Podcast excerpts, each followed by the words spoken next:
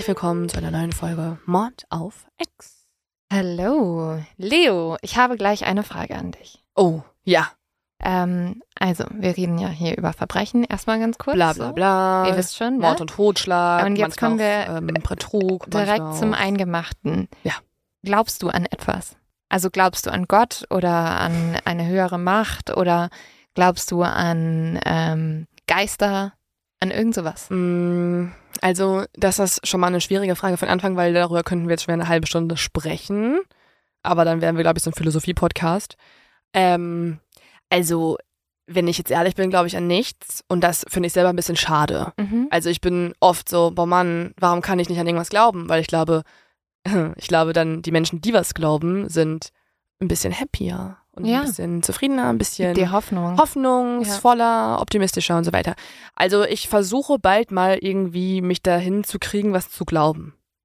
Und glaubst du an das Übernatürliche? Nee. Ich also ich wünsche mir manchmal, dass es das gibt, Ja. aber leider bin ich mittlerweile zu erwachsen, um eigentlich auch nicht dran zu glauben. Ja. Also ich bin ja immer fasziniert von Menschen, die ähm, der Meinung sind, dass bei ihnen Geister in der Wohnung sind oder Mhm. dass äh, diverse Leben. Ich glaube ein bisschen, vielleicht ganz hinten im Kopf habe ich die Vorstellung, dass ich schon mal existiert habe, weil kennst du das, wenn du in so einem Film oder irgendwie irgendwo mal was siehst und du hast das noch nicht erlebt, aber du hast plötzlich so eine krasse Verbundenheit Mhm. dazu. Und ich habe dir schon mal erzählt, aus irgendeinem Grund, ich war noch nie auf einer Pferdefarm, ich war noch, habe noch nie ein Pferd besessen und so Mhm. weiter. Aber manchmal habe ich diese merkwürdige Vorstellung, dass ich schon mal auf einer Farm irgendwie in, in den Südstaaten von der USA gelebt habe und Ah. reiten war. Okay, also ein Cow Cowgirl, was?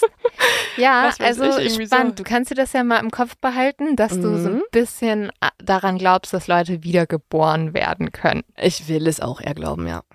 Okay, dann wird das eine spannende Folge für dich. Aber bevor wir Okay. damit anfangen, natürlich meinst Ja. du dumm zum Verbrechen.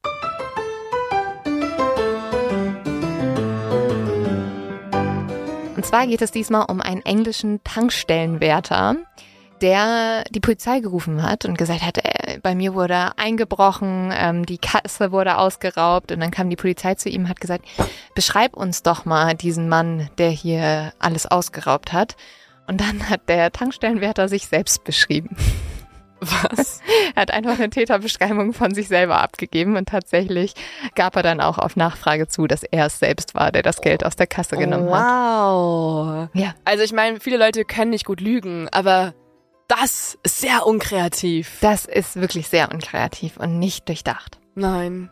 Aber Leo, ich möchte jetzt sehr gerne äh, sehr schnell zu meinem Fall kommen, weil Ja, ich merke schon, wir Ja. arbeiten hier alles ab. Leo, ich bin, also dieser Fall, Mhm. ich habe die letzten Wochen oder beziehungsweise dann vor allem die letzten Tage, weil dann hat sich das immer mehr gesteigert, Mhm. habe ich echt nichts anderes getan als, ähm, ja, es gibt vor allem zwei Dokus zu diesem Fall und die habe ich total durchgesuchtet und dann auch schon mal vorab, es war sehr schwierig darüber zu recherchieren, weil es leider total wenig dazu gibt, immer nur so kurze Zeitungsartikel, ähm, dann alles auf Spanisch, es gab Oh äh, Mann, irgendwie, echt? ja, es gab Ich suche eigentlich konstant nach spanischen Fällen, weil ich habe ja mal in Spanien gelebt eine längere Ah. Zeit und ähm, hoffe immer, dass ich dadurch ein äh, bisschen im Spanisch drin bleibe.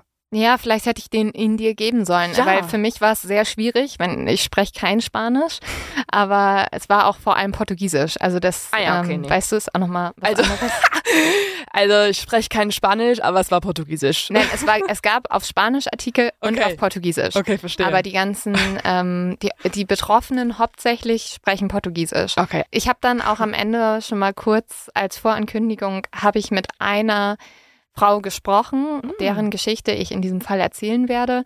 Und am Ende werde ich euch auch noch mal ein, zwei Fragen abspielen, die ich ihr gestellt habe und ihre Antworten dazu. Aber jetzt wollen wir mal anfangen. Mhm. Und ich habe, meine Deutschlehrerin wäre stolz auf mich, dir ein Zitat mitgebracht von Goethe. Oh.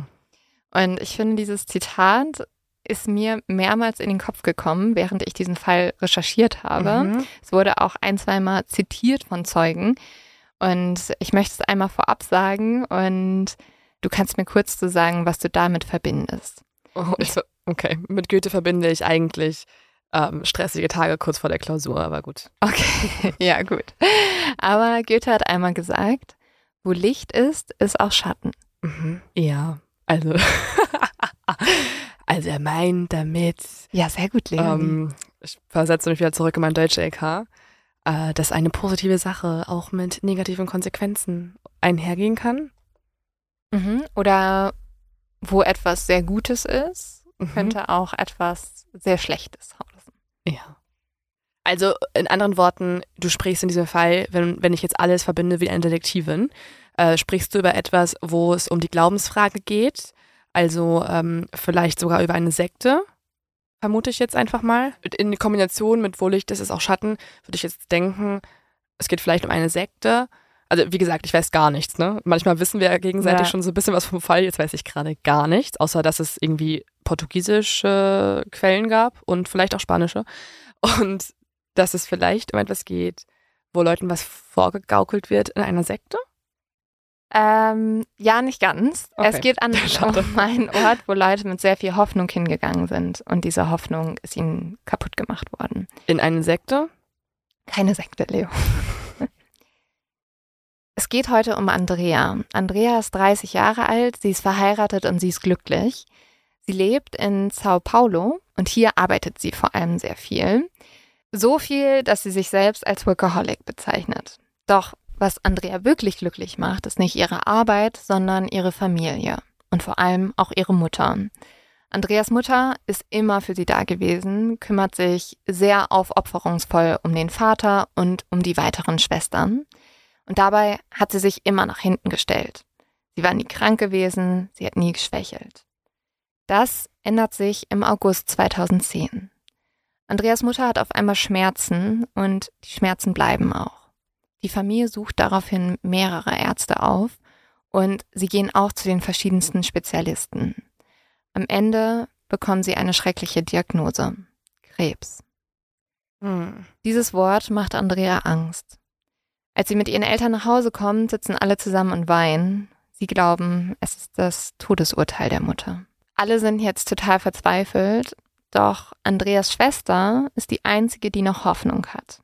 Sie war nämlich bei einem Vortrag gewesen von einer Therapeutin namens Anna Sharp und dieser hat von einem Mann erzählt, welcher im Herzen von Brasilien Wunder vollbringen würde. Heute soll es noch rund 1000 Stück Wunderheiler in Brasilien geben. Mhm. Und 2010 war der bekannteste von ihnen dieser Mann, von dem Andreas Schwester gehört hatte. Er soll so gut seine Wunder vollbringen können, dass er Kranke heilen kann, Blinde wieder sehen lassen kann und Alte wieder laufen lassen kann. Okay. Dieser Mann heißt Jao de Dios und ähm, wenn man das auf Englisch übersetzt, weil diesen Namen hat er sich selber gegeben, Gott. dann heißt er John of God. Mhm. Und äh, so würde ich ihn jetzt auch weiter nennen. Ja, also er will schon sehr wie Jesus sein, oder?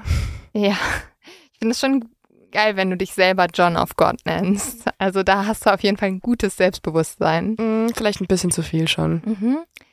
Der christliche Brasilianer, also John ist ähm, ja sehr katholisch aufgewachsen, hatte sich seit den 1970er Jahren einen Namen als Heiler und als Chirurg gemacht. Aufgewachsen war er aber in sehr armen Verhältnissen. Aber mit neun Jahren soll er dann das erste Mal seine besonderen Fähigkeiten entdeckt haben. Dort soll er nämlich seine Mutter vor einem schrecklichen Sturm gewarnt haben. Und äh, da hat die ganze Familie gemerkt, okay, er hat übernatürliche Fähigkeiten. Mhm. John soll später eine Vision gehabt haben, wo ihm gesagt wurde, dass er Menschen helfen soll, weil ähm, seine Aufgabe sei es, Menschen zu heilen. Und so fängt er jetzt an, Menschen durch Handauflegen von Krankheiten zu befreien. Und das, obwohl er gar keine medizinische Ausbildung hat. Ähm, und trotzdem reist er jetzt von Dorf zu Dorf als Medizinmann. Mhm. John selbst versteht sich als Medium. Das bedeutet, 36 Geisteswesen sollen bei den Heilungen durch ihn sprechen. Unter anderem auch der Gründer des Jesuitenordens, der heilige Franz von Assisi oder der König Salomon. Und zum Glück soll eines der Geisteswesen auch ein Doktor gewesen sein. Das heißt, wenn John jetzt irgendwelche Operationen durchführt, Mhm. dann ähm, ja, führt dieser Doktor eigentlich diese Operationen durch. Ich glaube, John sollte selber mal zum Doktor. Ja, das glauben damals aber gar nicht so viele, weil ähm, John hat sehr schnell sehr viele Anhänger und eines seiner Geisteswesen sagt ihm dann auch, dass er in die kleine Stadt Abadjania gehen soll und sich dort niederlassen soll.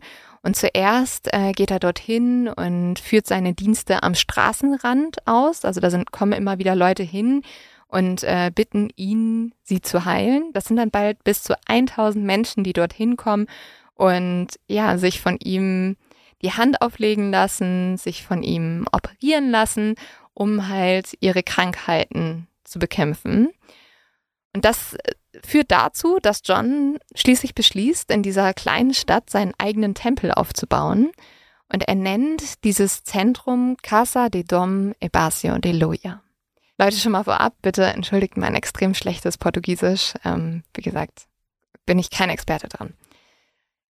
Und zu diesem Tempel strömen ab jetzt Millionen von Menschen.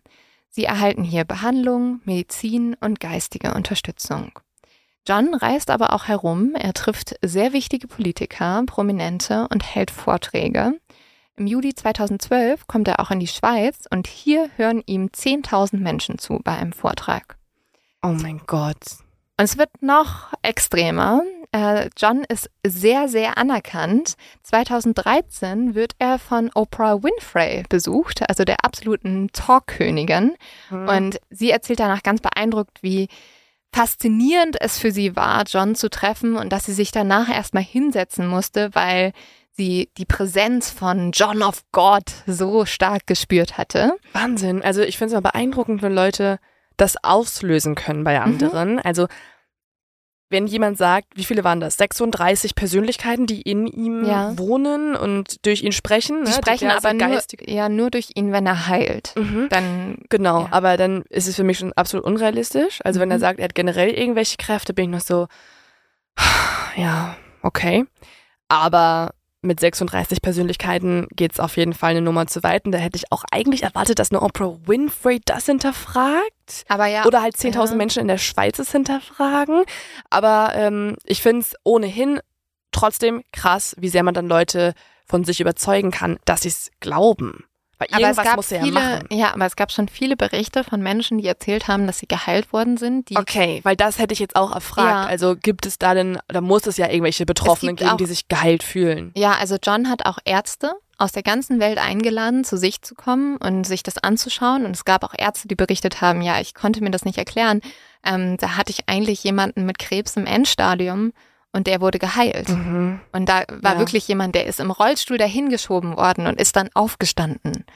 Krass. Und dementsprechend glauben John extrem viele Leute. Also zu seinen Gästen sollen auch zum Beispiel Bill Clinton gezählt haben. Oder ähm, Trumps Schwiegersohn soll öfters zu ihm gefahren sein. Genauso ich, ich habe das Gefühl, Bill Clinton ist mega oft bei uns in den Fällen irgendwie involviert, ja. weil er in irgendeiner Sekte schon mal war oder in irgendeiner elitären Gruppe, wo auch Serienmörder ja. waren. So Bill Clinton kommt mega oft vor. Ja, Bill Clinton, was war los? Bill Clinton, wie viel, also wo bist du noch überall am Start gewesen? Du hattest, doch, du hattest doch viele Aufgaben als Präsident. Ja, vielleicht sollten wir so mal so eine extra Folge Bill Clinton machen. Ja, ja. ähm, und noch eine Person, die öfter zum John of God gegangen sein soll, ist Naomi Campbell. Mhm. Und es gibt auch noch viele andere berühmte Schauspieler und Schauspielerinnen, die, ähm, ja, immer wieder dahin gegangen sind, ah, ah. genauso ah. wie Bischöfe, also ähm, sehr anerkannte Gläubige, genauso wie Politiker, Polizisten und Polizistinnen, Richter und Richterinnen. Okay. Also alle Leute sind okay, dahin gegangen. Ja. Ist gut, dass du noch den, den Rest aufzählst, also verschiedene Berufsgruppen, weil wenn ich jetzt einfach nur höre, dass irgendwie kaum Trumps Schwiegersohn hingeht, das überzeugt mich jetzt noch nicht. Aber vielleicht überzeugt dich eine Person, mhm. nämlich an Johns Wand hängt auch ein Dankeschreiben des Dalai Lamas. Mhm. überzeugt dich nicht, okay. Wow. Also, oh. Ja. Ich habe, ich muss sagen, ich habe eh ein Trauma, ähm, weil ich eine ähm, Mutter habe, die vielleicht ein bisschen zu viel auch an sowas glaubt und ich dementsprechend aufgewachsen bin und als 15-jährige, 16-jährige, 17-jährige Tochter oft mit ihr diskutiert habe, warum ihr Sternzeichen Wassermann nicht unsere Beziehung beeinträchtigt oder. Oh, hast du, ist, funktioniert dein Sternzeichen nicht mit Wassermann? Weil ich bin Wassermann. ich weiß, aber das ist ja der Beweis, warum es funktioniert. Ah, vielleicht wäre deine Mama auch zu John gefahren. 100 Prozent. Okay. Also, falls der einen YouTube-Kanal hätte, hätte sie sich auch schon selbst so ein Meditationsvideo reingezogen. Aber ich kann schon mal was sagen. Ein Glück, dass sie es nicht gemacht hat. Ja. Aber. Haben wir auch einen True Crime Podcast. Ja. John selbst beschreibt seine Arbeit wie folgt. Es war nicht ich, der diese Mission sich aussuchte. Mhm. Es war Gott, Mhm. der. Lass mich das mal machen. Warte mal kurz. Nein, wir glauben jetzt John noch. Wir sind noch nicht in diesem Teil der Geschichte. oh Mann, okay. Es war Gott, der die mir anvertraute. Und ich werde bis zum Ende standhaft bleiben. Ich heile niemanden. Es ist der Gott, der heilt. Es ist der Weg und die Wahrheit und überall ist für diejenigen, die ihn anrufen, dieses höchste Wesen zugegen. Und 2010 wollten auch Andrea und ihre Mutter diesen Wunderheiler kennenlernen. Andrea hatte ihre Mutter zuvor gefragt, ob sie an John glaube und dem Medium eine Chance geben will. Und Andreas Mutter hatte geantwortet, ja, ich will, ich will leben. Ja, das ist halt Ja, wer will das nicht, Genau. weißt du? Also wenn du in dem Moment schon medizinische Hilfe bekommen hast und alles ausschöpfst, was möglich ist, natürlich gehst du dann auch noch so einen Schritt. Weil es kann ja nicht schaden, denkt man sich erstmal. Ja, und ähm, also die haben halt unglaublich viel Angst, ne? Die wissen, es kommt eine große Operation, Mhm. sie müssen irgendwie diesen Krebs entfernen und sie hoffen natürlich, dass es eine andere Möglichkeit gibt und sie Mhm. wollen ihre Mutter retten. Klar. Und hier würde ich jetzt Andrea auch das erste Mal sprechen lassen und nochmal mit ihren eigenen Worten erzählen lassen, wie das für sie war und warum sie sich entschlossen haben, nach Abadjania zu gehen. I first decided to go to Abadiania. Um, my mom was uh, diagnosed with this uh, very terminal and, and, and difficult um, in this process of a cancer that it was terminal and she didn't have like many uh, positive um, possibilities to live. So we went like through six or seven doctors saying the same thing that she uh, the possibility of um, her living after the surgery was like very few um, so we we are in this situation of extreme vulnerability because you don't want to lose something that someone that you love too much um, and we are looking for a miracle Genau, sie hat eigentlich jetzt genau das erzählt, wo wir gerade auch schon drüber gesprochen haben. Und so fangen natürlich Andrea und ihre Familie sofort an, diese Reise zu organisieren. Eine Reise nach Abedjania und zum John of God. Sie steigen in ein Flugzeug und machen sich auf den Weg. Und als sie in Abedjania beim Tempel ankommen, tragen alle Besucher weiße Kleidung. Tausende von ihnen strömen zu Johns Haus. Sie gehen am Stock, sie sind schwer krank und werden teilweise von Familienangehörigen gestützt. Also sehr, sehr viele wollen seine Hilfe haben und sie ist nur eine von vielen. Ja, also Tausende an Menschen. Mhm. Es gibt drei Tage, wo der John of God heilt. Ach so, okay, es ist wie so ein Event, wo Gen- man extra hingeht dann. Nee, also jede Woche so. hat er drei Tage, ich Mhm. glaube Mittwoch bis Freitag. Und dort äh, führt er diese Heilung durch. wie so Öffnungszeit bei Ja. Google. Und Ja. da, also da strömen halt wirklich Tausende an Menschen dahin, um halt vom John of God geheilt zu werden. Mhm. Es ist relativ ruhig, man hört verschiedene Vögel singen und das ist sehr, sehr friedlich. Auch hier würde ich Andrea nochmal beschreiben lassen, wie es für sie war, nach Abidjania zu kommen, was das für sie für einen Eindruck gemacht hat. the first impression when you arrive there there is this, this peaceful place uh, this, uh, this it's, it's calm um, people like everybody is um, wearing white uh, talking good things the positive things only positive feedbacks. He can heal uh, so you, you've started to uh, deep dive in this environment that you start to to believe that you're going to to get what you're you're searching for. Ja, sie sagt jetzt auch nochmal, es war alles sehr friedlich, man hatte wirklich das Gefühl, man bekommt hier das, wofür man auch hergekommen ist. Und Andrea ist aber auch nicht natürlich die einzige Person, die dafür nach Abadjania gegangen ist. Die Menschen stehen an, bis zu zwei Stunden warten sie darauf, dass sie den Wunderheiler sehen können. Auf einer Bühne steht eine Frau und sie begrüßt jetzt die Gäste. Sie sagt, Willkommen im Haus des Lichtes. Sie bittet auch alle Menschen ruhig zu sein, denn verschiedene Geister würden sich bereits im Raum befinden Oh und man wolle sie nicht vertreiben. Dann erklärt sie allen, wie die Zeremonien stattfinden werden. Und dabei wird man die ganze Zeit von Freiwilligen geleitet. Gemeinsam mit Andrea und ihrer Familie beten diese Freiwilligen dann. Also die fordern alle Menschen auf, schließt eure Augen, betet und dann treten einige der Anwesenden vor und erzählen ihre Geschichten. Und die sind immer total bewegend. Also es sind immer todkranke Menschen, die geheilt wurden und sie alle sagen das Gleiche. Ähm, nur dadurch, dass ich John of God getroffen habe, dass er ja ähm, bei mir eine Operation durchgeführt hat, dass er mit mir gebetet, meditiert hat, nur dadurch bin ich wieder gesund geworden. Und dann stellen sich alle Leute in die Reihe und warten darauf, dass John of God jetzt auch sie heilen wird. Manchen verschreibt er eine Meditation, anderen einen Spaziergang zum nahegelegenen Wasserfall. Andere bekommen auch gesegnete Artefakte wie Steine, Triangeln oder Kräuter. Und ähm, diese Artefakte haben natürlich auch einen Preis. Äh, pro Jahr sollen diese Medikamente John etwa 10 Millionen Euro Gewinn eingebracht haben. Mm, Genau, aber wie wir John ja jetzt schon kennen, ist er wahrscheinlich jemand, der das ganze Geld spenden wird. Ja, an seinen eigenen Safe spendet er dieses Geld. Bei einigen Besuchern, und das ist wirklich auch sehr schockierend zu sehen, führt John eine spirituelle Operation durch. Dabei führt er eine lange Schere, genannt die chirurgische Schere, durch die Nase des Patienten, Nee. um in dessen Kopf einzudringen. Nee. Und an dieser Schere? Uh, uh, nee. zieht er dann angebliche blutige Gewebefetzen hervor. Nee, nee, nee, nee. Und manchmal sagt er halt auch so, ja, siehst du, hier ist der Tumor. Ich hab den, ich hab den rausgezogen. Oh. Aber die Leute sagen, dass das nicht so schmerzhaft war. Also sieht sehr eklig Hat, aus. haben die vorher diverse Kräuter bekommen von ihm und waren ein bisschen high? Ähm, nein, gespürt? die wurden manchmal, ähm, wurden die halt in so eine Trance versetzt. Wie denn? Durch Hypno- Hypnose.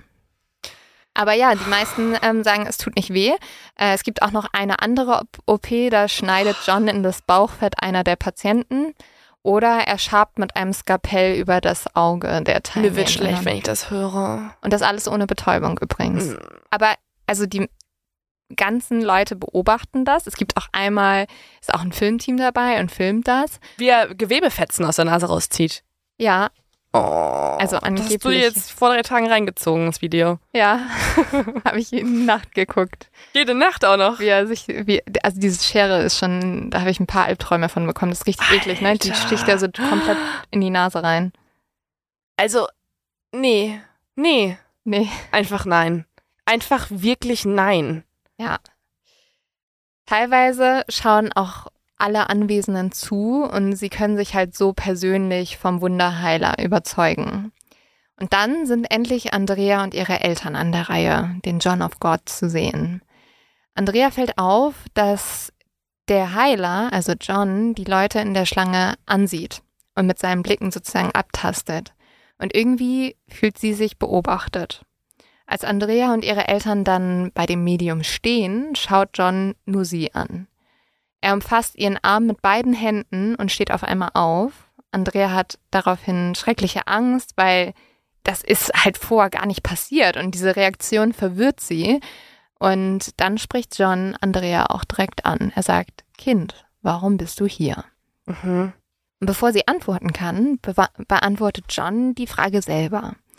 Er sagt, du bist hier, weil deine Mutter Krebs hat, oder? Mm, Und ja, das ist erstmal wahrscheinlich jetzt für alle ein erster Beweis, dass John schon mal irgendwelche Fähigkeiten Mhm. hat. Sie hat ihm das Aber- nicht gesagt. Hat sie nicht gesagt, Mhm. okay. Aber vielleicht ist es ja auch ein bisschen logisch, wenn eine junge Familie oder eine, also jüngere Familienmitglieder da stehen, mit einer etwas älteren Frau, die vielleicht auch schon kränklich wirkt. Also würde man da nicht eh denken, dass es die älteste Frau trifft? Na, es hätte auch sie sein können, ne? Also das ist schon erstmal sehr Mhm. erstaunlich, dass er das weiß. Und Andrea fängt auch an zu weinen, weil sie kann das gar nicht fassen. Und das bedeutet für sie, dass er das weiß, ist für sie der Beweis, er hat wirklich diese Ja, Fähigkeiten. ja. Ich verstehe es ein bisschen, dass man sowas sofort so denkt. Andererseits ist es vielleicht auch einfach ein Erfahrungswert. Wenn da halt eine junge Frau mit einer älteren Frau steht, deutet es darauf hin, dass die Mutter irgendwas hat. Aber es gab auch viele junge Menschen, die da hingekommen sind. Und es gab auch viele Mütter, die mit ihren Töchtern gekommen Mhm. sind, weil die Töchter krank waren. Mhm. Ich werde es dir später noch auflösen, keine Sorge. Ah, okay. Also, okay, es gibt eine Erklärung dafür. Mhm, es gibt eine Erklärung Ah, dafür. okay. Ja.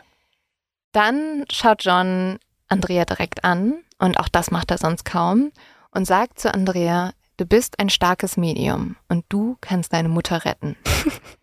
Andrea ist jetzt total überrascht, sie freut sich, ist aber auch verwirrt. Also sie soll ein Medium sein. Bisher hat ihr das erstmal niemand gesagt und es war auch niemandem aufgefallen.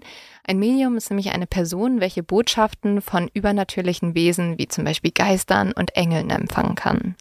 Und die Menschen, die vom John of God als Medium erkannt werden, sind etwas Besonderes. Sie dürfen einmal in so besonderen Stühlen sitzen und sie haben auch private Sessions im Johns Büro. Und da Andrea laut John der Schlüssel zur Heilung ihrer Mutter ist, soll sie jetzt für eine private Sitzung in eben dieses Büro kommen. Als John die Tür abschließt, findet Andrea das komisch. Aber sie will den John of God nicht in Frage stellen. Dann fragt John Andrea, ob sie etwas Metallisches tragen würde. Andrea ist jetzt verwirrt. Sie fragt, meinst du eine Prothese? Also zum Beispiel irgendwie einen, einen Arm aus Metall oder sowas. Und John antwortet darauf, nein, trägst du etwas Metallisches, also zum Beispiel Ohrringe, einen Ring oder einen BH. Und ja, Andrea hat einen BH an. John ist jetzt sehr bestimmt, den musst du ausziehen. Ich mache eine Reinigung und da darfst du nichts Metallisches tragen. Und so ähm, Mhm. fängt John jetzt auch an, mit Andrea zu reden. Er wiederholt sich immer wieder und er macht Andrea jetzt ganz bewusst, wie groß ihre Verantwortung ist. Er Ja. sagt immer wieder Sachen wie, du kannst deine Mutter heilen, willst du sie heilen, dann musst du mitmachen. Wenn du nicht tust, worum ich dich bitte, wird deine Mutter sterben. Also in anderen Worten, er nutzt eine zutiefst verzweifelte Tochter aus, um höchstwahrscheinlich Mhm. ähm, irgendwelche sexuellen Triebe zu befriedigen oder so. Ja, also John fängt jetzt an, Andrea richtig anzuschreien. Und was er von ihr verlangt, sind sexuelle Handlungen. Mhm. Andrea sagt nicht nein. Und das, obwohl sie weiß, dass etwas nicht stimmt. Ja, sie beliebt halt ihre Mutter und will sie retten. Das Schlimme ist hier halt auch, wie John die ganze Zeit versucht, Andrea einzureden, dass das hier alles gar nichts Falsches wäre. Und das beschreibt sie selbst auch sehr gut. with this excuse that it was a cleaning process, he raped me. It was how it happened. Uh, and it it takes a time for you to realize what really happens because you are driven by this conversation and about this, this speech that this is, is a healing process. What he's doing there, he makes you believe that there is nothing wrong. What I'm doing, I'm doing something to help you. Ja, also ich finde es unglaublich schrecklich, wie sie das berichtet, aber es wird leider auch noch schlimmer. Und als John Andrea das erste Mal missbraucht, fängt sie an zu weinen. John bemerkt das und fragt sie dann direkt, willst du, dass deine Mutter stirbt? Oh mein Gott. Andrea antwortet darauf, nein, ich will nicht, dass meine Mutter stirbt. Und John sagt dann, da musst du mitmachen, nur so kannst du sie heilen, sonst wird sie sterben und du bist daran schuld. Das ist so abgrundtief böse. Und was auch noch richtig, richtig schrecklich ist, ist, Andrea muss ja jedes Mal weinen, wenn John sie anfasst. Und ja, während diese Sitzung stattfindet, sitzen Andreas Eltern ja vor der Tür und hören das Schluchzen ihrer Tochter. Und sie kriegen halt jetzt mit, wie ihre Tochter missbraucht wird, aber sie denken, ihre Tochter weint aus Erleichterung oder aus Hoffnung, weil ja, sie gerade spürt, dass die Mutter wieder gesund wird. Aber in Wirklichkeit weint ihre Tochter, weil sie gerade missbraucht wird. Mein Gott. Aber diese Hoffnung, dass ihre Mutter wieder gesund wird, hat Andrea natürlich auch und deswegen sagt sie nichts. Sie würde schließlich alles dafür tun, um ihre Mutter zu retten und der John of God ist ihre einzige Chance. Mhm. Als Andrea mit ihren Eltern zurück nach Hause fährt, nach Sao Paulo, sind alle sehr positiv gestimmt. Andreas Mutter ist sich nämlich ganz sicher, sie wurde geheilt. Sie hat ganz genau gespürt, wie der Tumor verschwunden ist und ähm, ja, John ihn entfernt hat. Die Familie fährt jetzt zum Arzt und es werden erneut Tests gemacht und dann kommt erstmal die Ernüchterung. Der Tumor ist immer noch da und er hat auch immer noch die gleiche Größe und die gleichen Ausmaße. Mhm. Daraufhin fahren sie jetzt ins Krankenhaus, weil Andreas Mutter muss operiert werden. Sie wird in den Operationssaal gebracht und 90 Minuten später klingelt bei Andrea das Telefon. Es ist der Arzt und er sagt Folgendes. Andrea, ich weiß nicht, welchen Gott Sie anbeten, aber ich habe gerade ein Wunder erlebt. Deine Mutter hat keinen Krebs. Sie hat einen gutartigen Tumor. Wir haben drei Tests gemacht. Alle haben das Ergebnis bestätigt. Es ist kein Krebs. Andrea kann es kaum glauben. Der John of God hat wirklich ihre Mutter geheilt und sie hat sich damit auch nicht umsonst ihm hingegeben. Die ganze Familie ist jetzt sehr dankbar, denn der John of God hat den Krebs besiegt. Er hat aus dem bösartigen Tumor einen guten gemacht. Andreas Mutter erholt sich jetzt von der Operation und will zurück nach Abidjania fahren, weil John hat vor zu ihr gesagt, du wirst geheilt zurückkommen und mir danken. Also fahren Andrea und ihre Familie zurück nach Abidjania und am ersten Tag kriegen sie sofort einen Termin. Sie bedanken sich beim John of God und erzählen ihm, dass Andreas Mutter geheilt ist. Andreas Vater möchte dann auch unbedingt eine Geldspende machen, weil er möchte dem John of God und seinem Team mit allem helfen, was sie brauchen, um noch mehr Menschen zu heilen.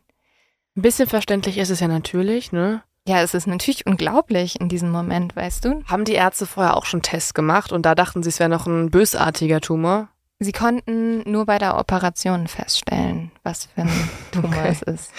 Okay, also die Möglichkeit besteht natürlich, dass auch schon vorher der Tumor nicht bösartig war und sie nie hätten zum John of God fahren müssen. Aber sie interpretieren das natürlich so, als wenn ähm, als ob es seine John Tat ist. gemacht hat. Ja, genau. Ja.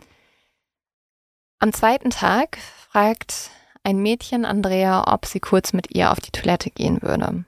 Andrea ist ein bisschen verwirrt, aber folgt dem Mädchen. Dieses Mädchen schließt dann die Tür, schaut Andrea an und stellt ihr eine Frage. Hat dir John jemals etwas angetan?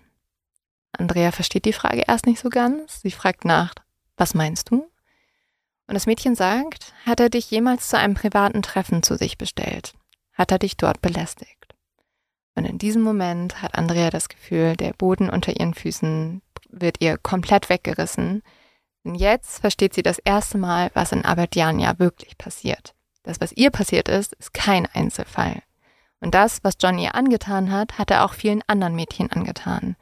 Und sie fragt sich jetzt auch, hat das vielleicht auch dem kleinen Mädchen angetan, das nach mir gewartet hat?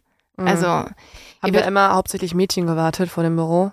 Ja, also es waren sehr viele hübsche junge Frauen, die ausgewählt wurden, ein Medium zu sein. Mhm.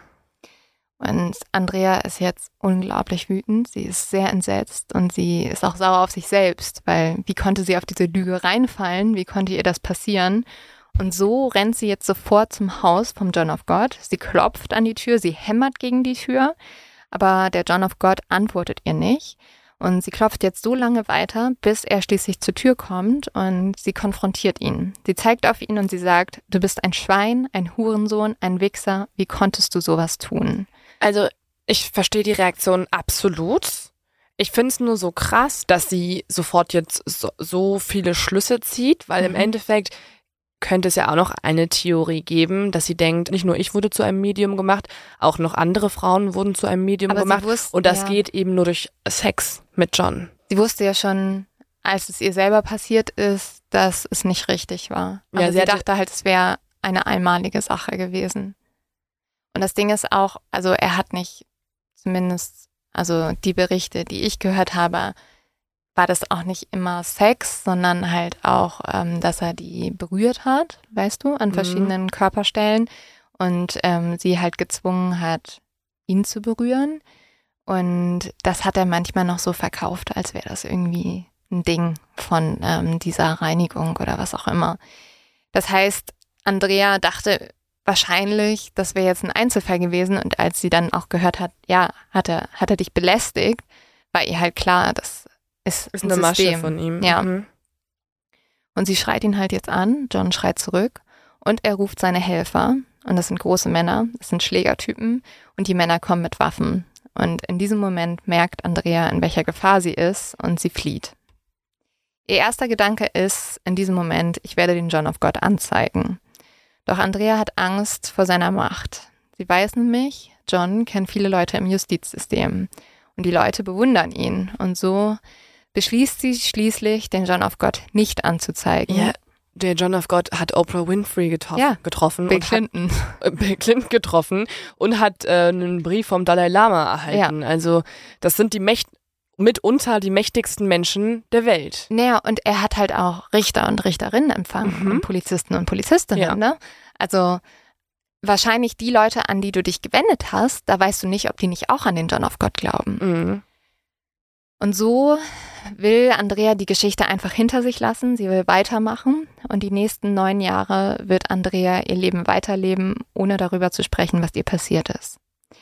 Schlimme ist aber, Andreas Realisation war richtig. Sie war nicht die einzige. Später werden sich über 600 Frauen melden, welche angeben, vom John of God missbraucht wurden zu sein. Das ist eine so hohe Nummer. Mhm. Also jemand, der mit so vielen Taten davonkommt, das ist, kann eigentlich nur jemand sein, der seine Machtposition ausnutzt. ja, Also das muss jemand sein, vor dem du Angst hast, vor dem, vor dem oder halt sehr viel Respekt hast und wo du schweigst, wenn dir sowas angetan wurde, wo du denkst, dass es einen weiteren, einen höheren Sinn hat, dass dir sowas angetan wurde. Also er hat, also es gibt eigentlich fast keine bessere Position, keinen besseren Beruf als der vom John of God. Ja. Weil er begründet das mit der wertvollsten Sache, dass er Leben retten kann. Genau. Einige der Opfer sollen gerade mal 14 Jahre alt gewesen sein. Und ein Mädchen erzählt auch später, wie sie missbraucht wurde, während ihr eigener Vater im Raum war. Der John of God hat nämlich dem Vater einfach gesagt, halte die Augen zu, mache die auf gar keinen Fall auf und bete. Und während der Vater gebetet hat, hat der John of God das Mädchen an den Brüsten, am Po und an der Vagina berührt. Und er hat sie gezwungen, mit ihrer Hand seinen Penis zu berühren. John soll auch in großen Räumen mit sehr vielen Menschen drin Frauen missbraucht haben. Und dann hat er auch wieder einfach eingesagt, bitte betet, macht die Augen zu, macht die Mhm. nicht auf, weil sonst verschreckt ihr das Medium.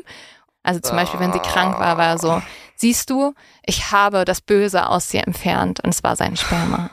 Ja, gut.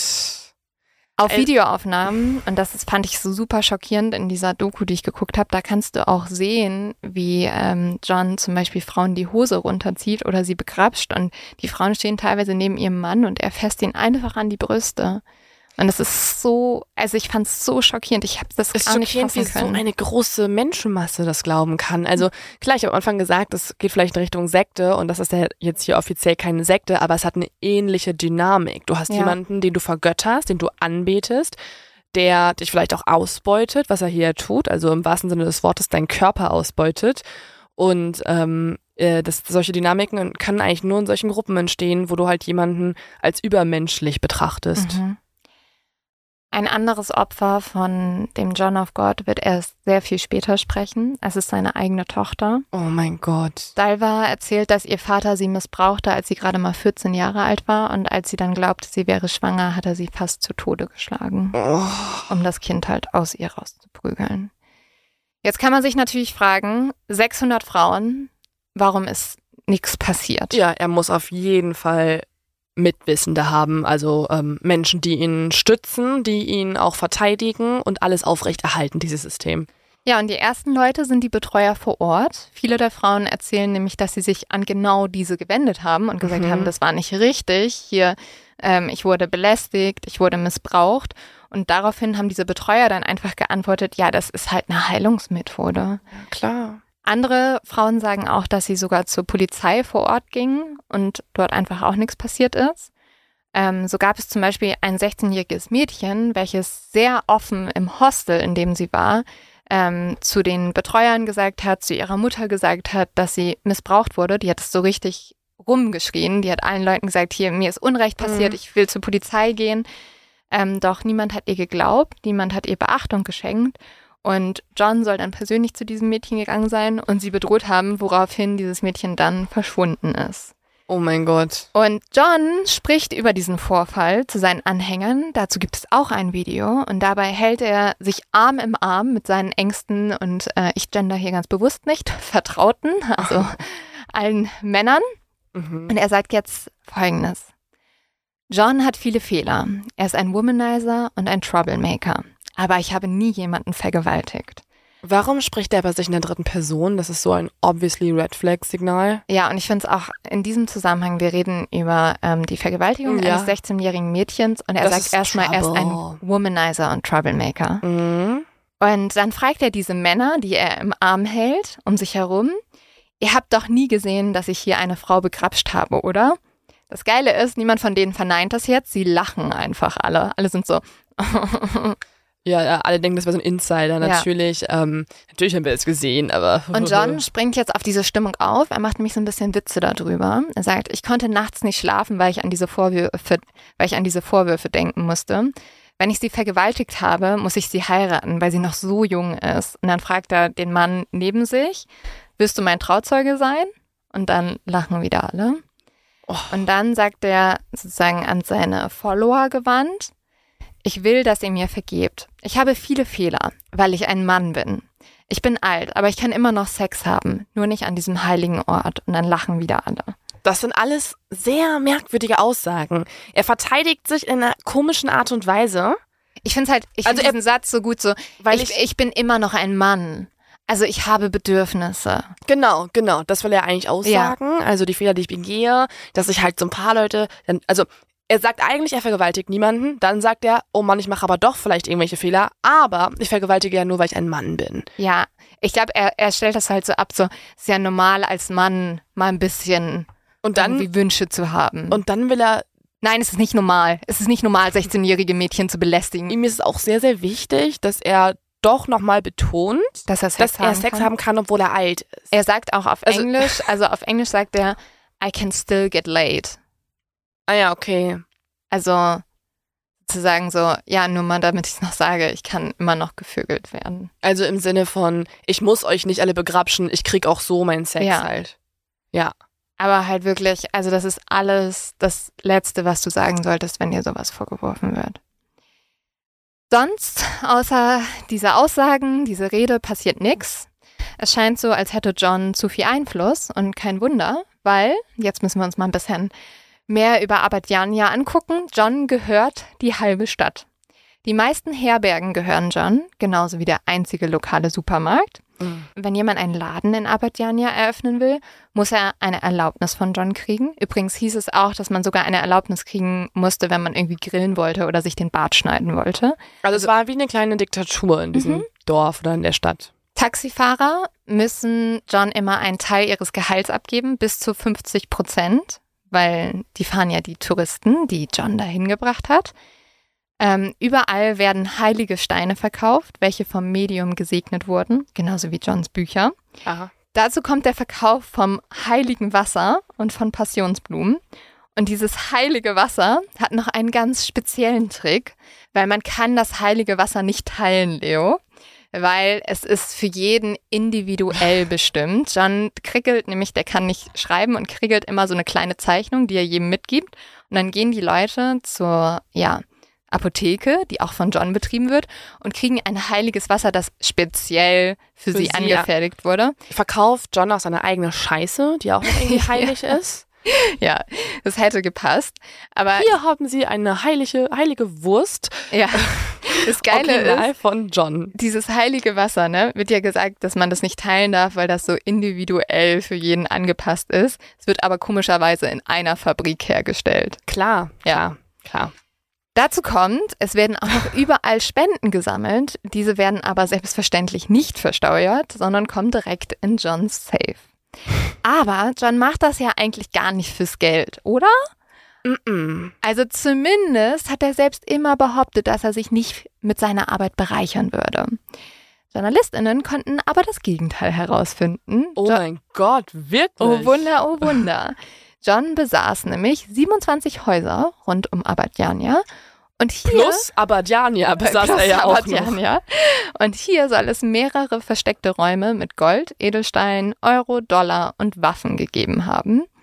Und die Polizei findet hier übrigens auch eine Panzerfaust und ja, mehrere Waffen.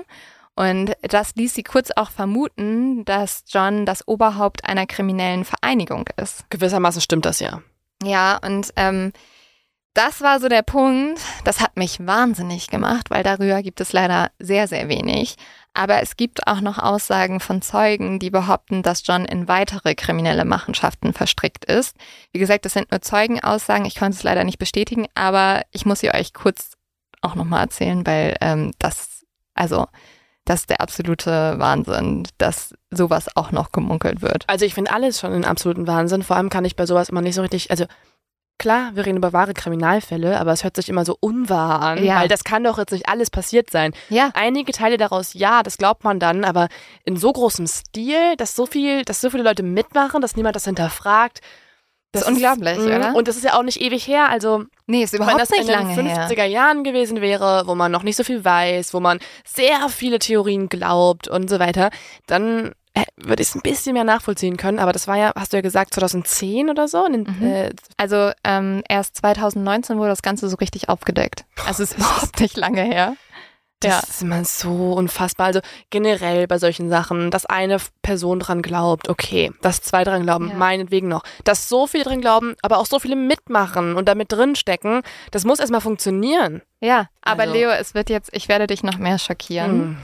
Weil tatsächlich soll John schon mal angeklagt worden sein, weil er einen Taxifahrer umgebracht haben soll, welcher damals anscheinend mit seiner Frau eine Affäre hatte. Glaube ich einfach jetzt schon, dass das stimmt.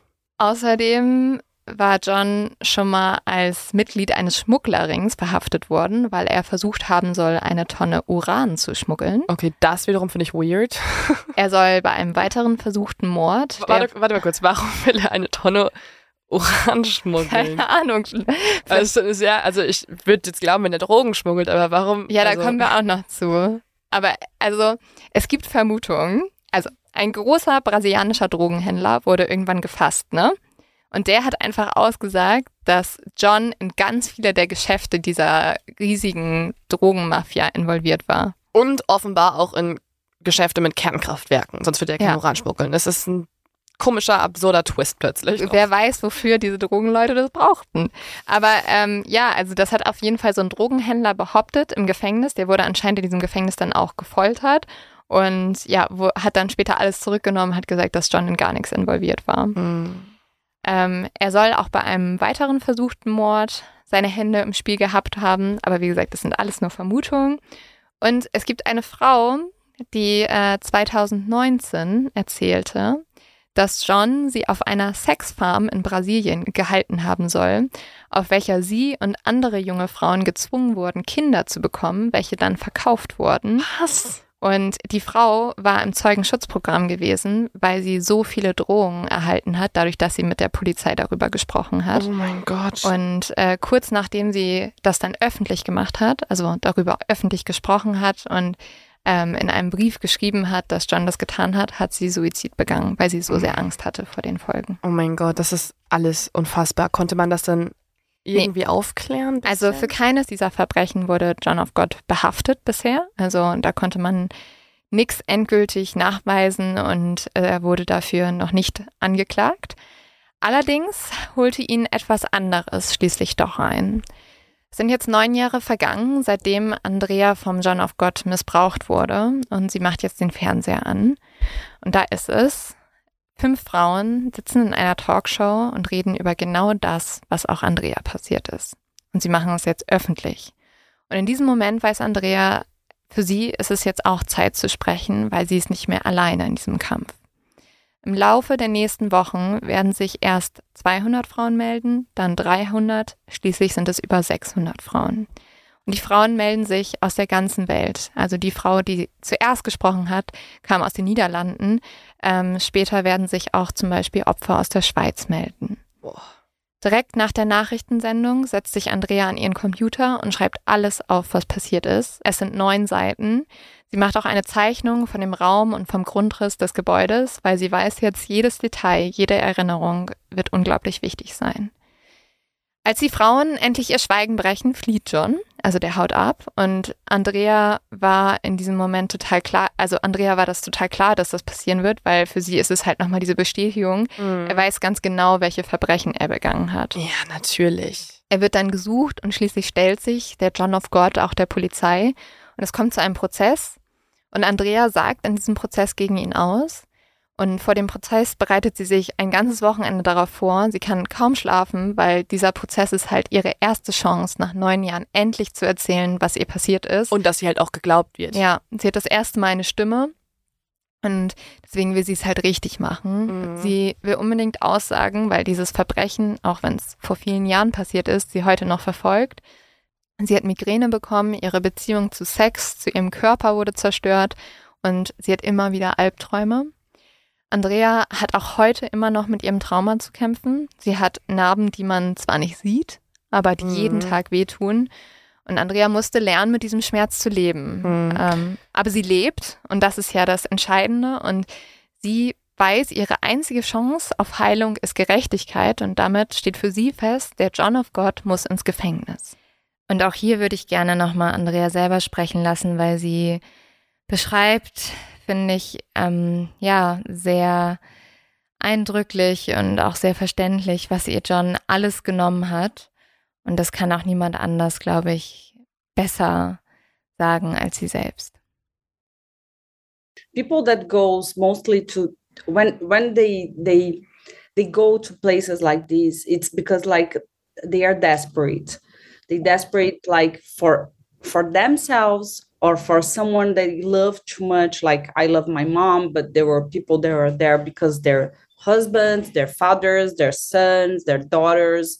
So uh, or you wanted something so deeply that you couldn't uh, achieve by yourself like I, I i knew victims that wanted to got pregnant and went to like a bunch of treatments and it was not possible so when you go to a place like that you you leave it a little behind the, the rational um, you know feeling that you you have with you because if you start to believe in something that you don't see.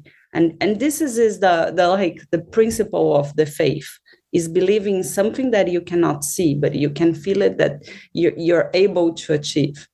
Um, so that's why he's uh, so evil because he stole the faith from people. When you live there when you realize what happened to you you lose everything. And you lose your faith as well because you start to to questioning why with me why happened to me why i couldn't realize uh, if you believe in god you start to to question why god did this to me.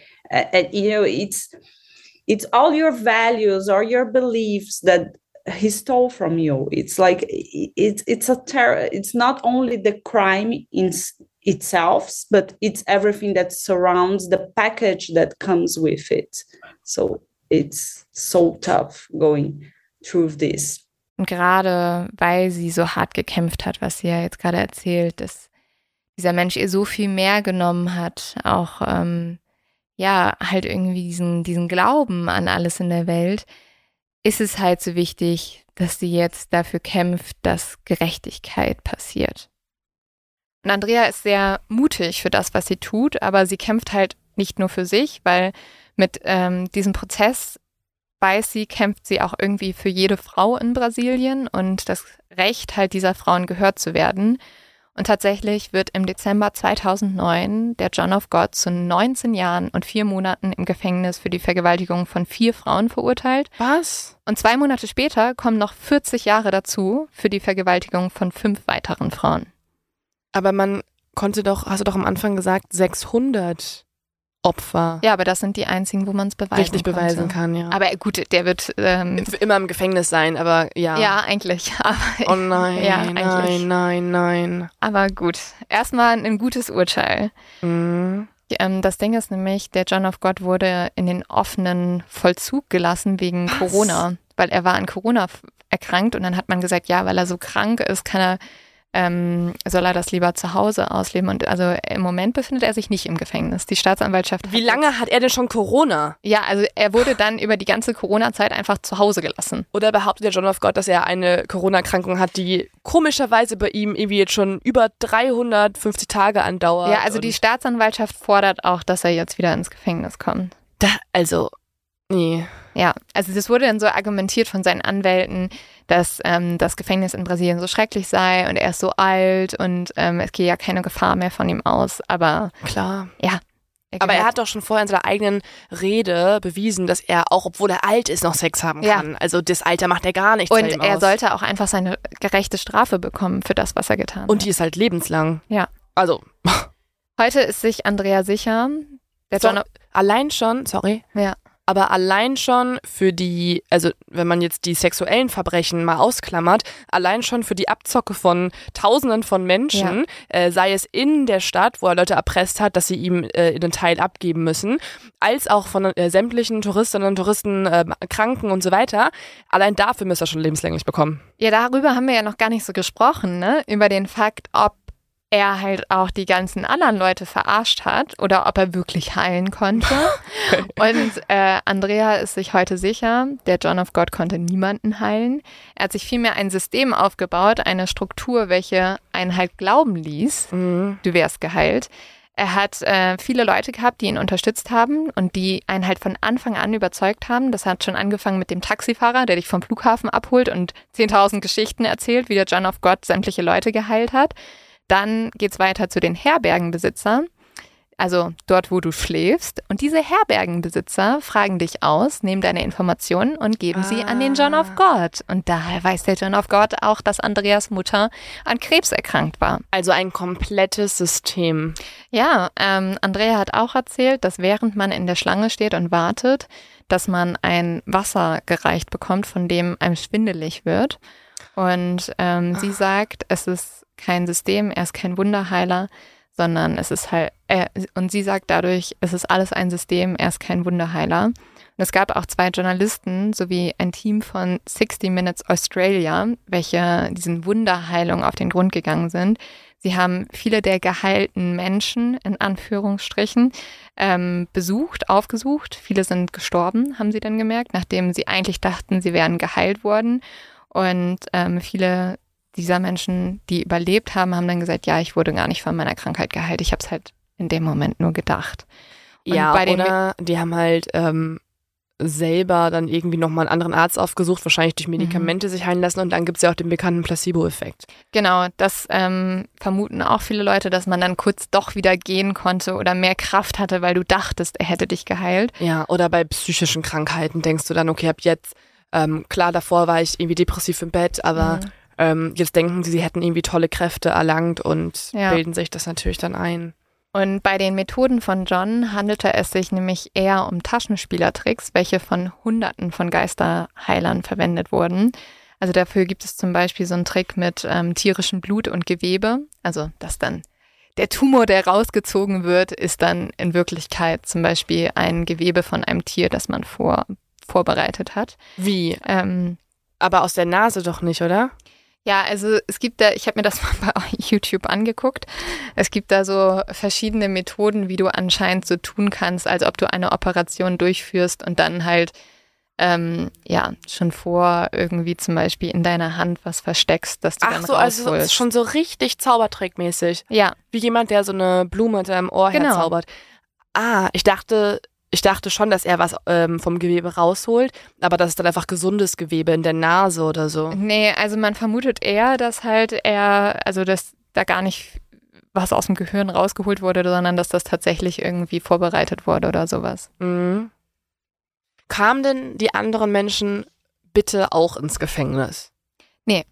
Also bisher nicht. Boah. Aber bei den anderen Menschen, man weiß ja auch nicht, gut, es gab schon Leute, die es unterstützt haben, aber man weiß nicht zu 100 Prozent, wer hat vielleicht auch dran geglaubt, wer. Aber die Leute, die in der Herberge schon mal aushorchen, was für Krankheiten denn ähm, Ja. Schon vorgefallen sind, was er heilen soll, die dann die Informationen weitergeben. Aber die ja. Leute, die halt den sexuellen Missbrauch unterstützen, die das alles sehen. es Die gibt zum Beispiel, Leute, also, die das ja. Geld zur Villa bringen, Ja. den Safe. Also es gibt doch mega viele Mitwissende. Ja, es gibt auch viele Mitwissende, die später sprechen, zum Beispiel in der Doku. Und der Mhm. eine erzählt, dass er dann auch irgendwann gesagt hat, ja, ich, ähm, ich werde das der Polizei melden, hier muss ich was ändern. Und dann hat er eine Morddrohung bekommen vom John of God. Ja. Und dann ist er einfach weggezogen, ne? Aber ja, egal was, auch wenn die Heilungen halt fake waren, die Schicksale der Frauen waren auf jeden Fall echt. Und Andrea hat auf jeden Fall ein bisschen ihren Weg gefunden. Heute arbeitet sie eng mit der Staatsanwältin zusammen, die damals auch den Fall betreut hat. Und die beiden kämpfen gegen die Gewalt an Frauen in ihrem Land. Und das hat auch einen guten Grund, weil Brasilien hat die fünfhöchste Rate an Frauenmorden.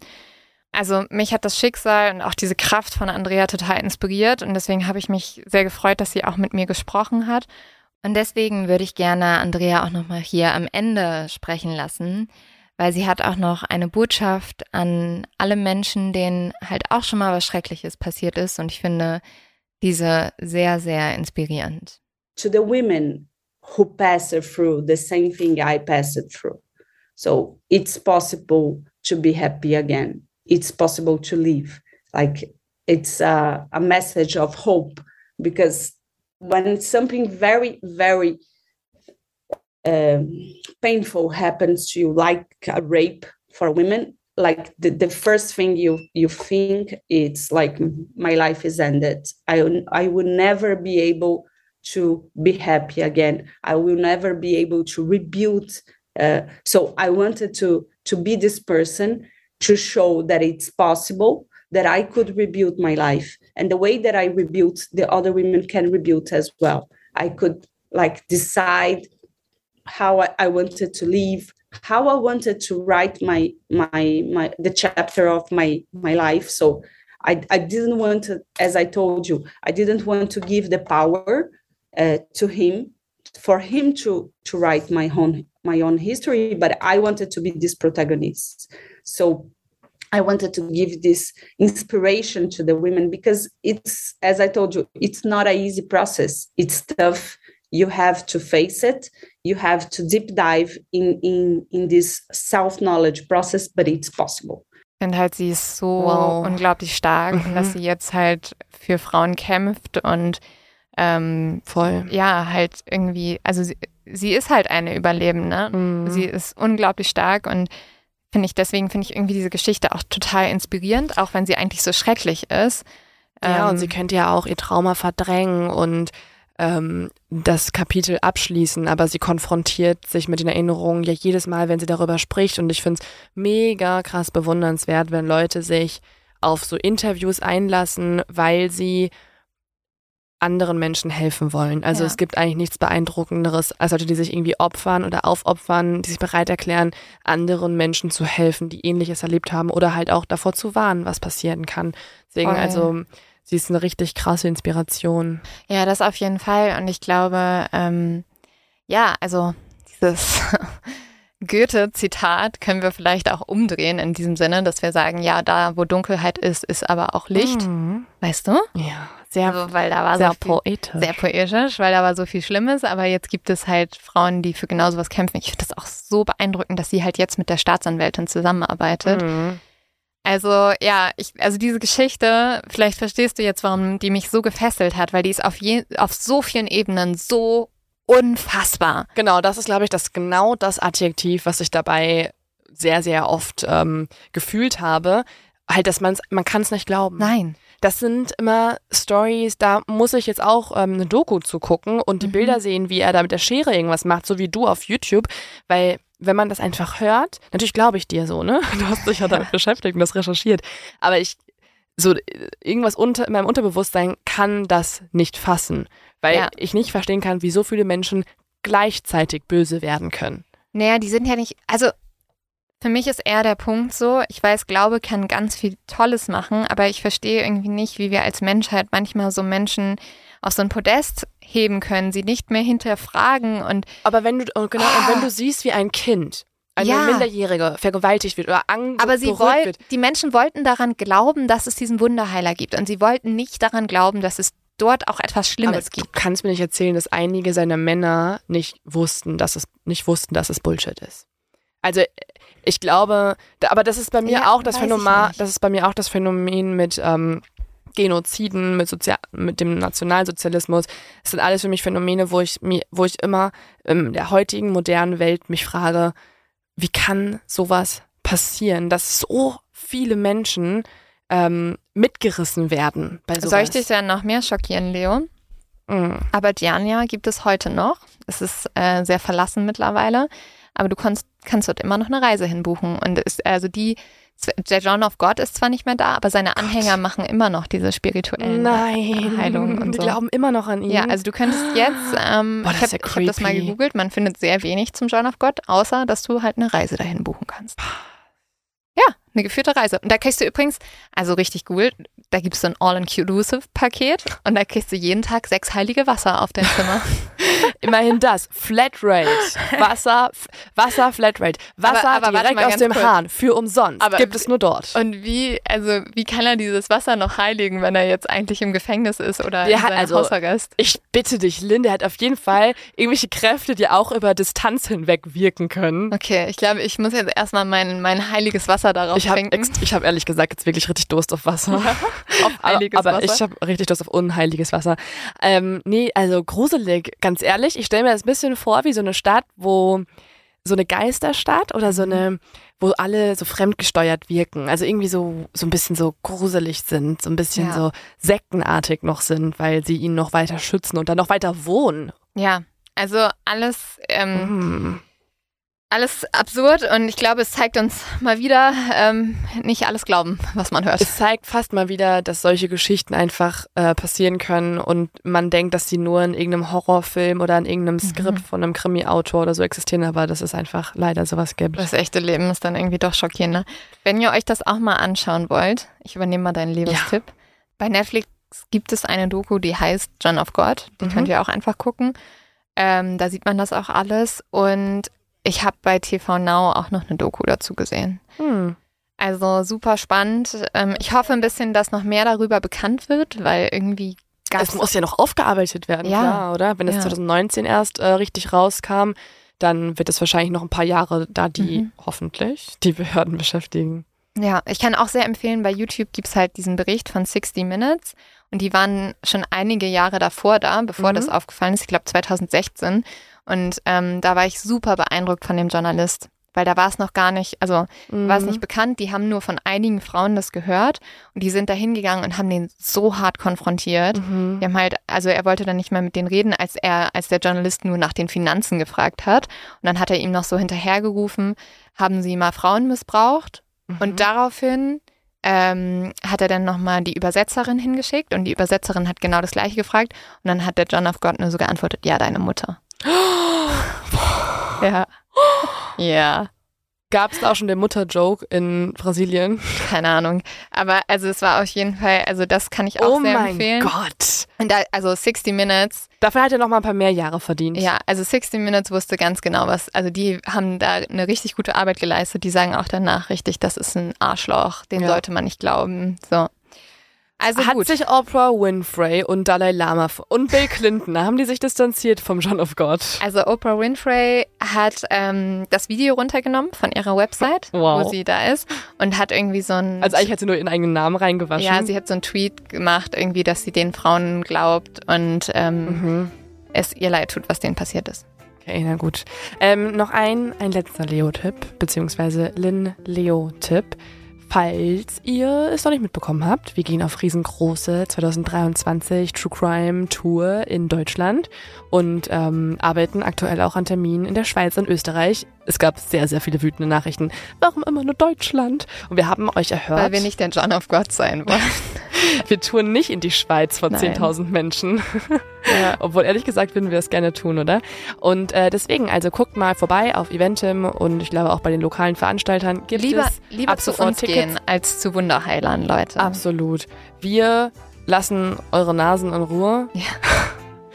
Wir greifen nur eure Gehirne an. Vielleicht machen wir es irgendwann so als Promo-Gag. Wir heilen. Nein. Wir heilen euch vor Langeweile, weil Ja. unsere Tour ist nicht langweilig, oder? Ja, nee, ich glaube auch. Die ist nicht langweilig. Nein. Okay, gut. Okay. Bis Cheers. nächste Woche.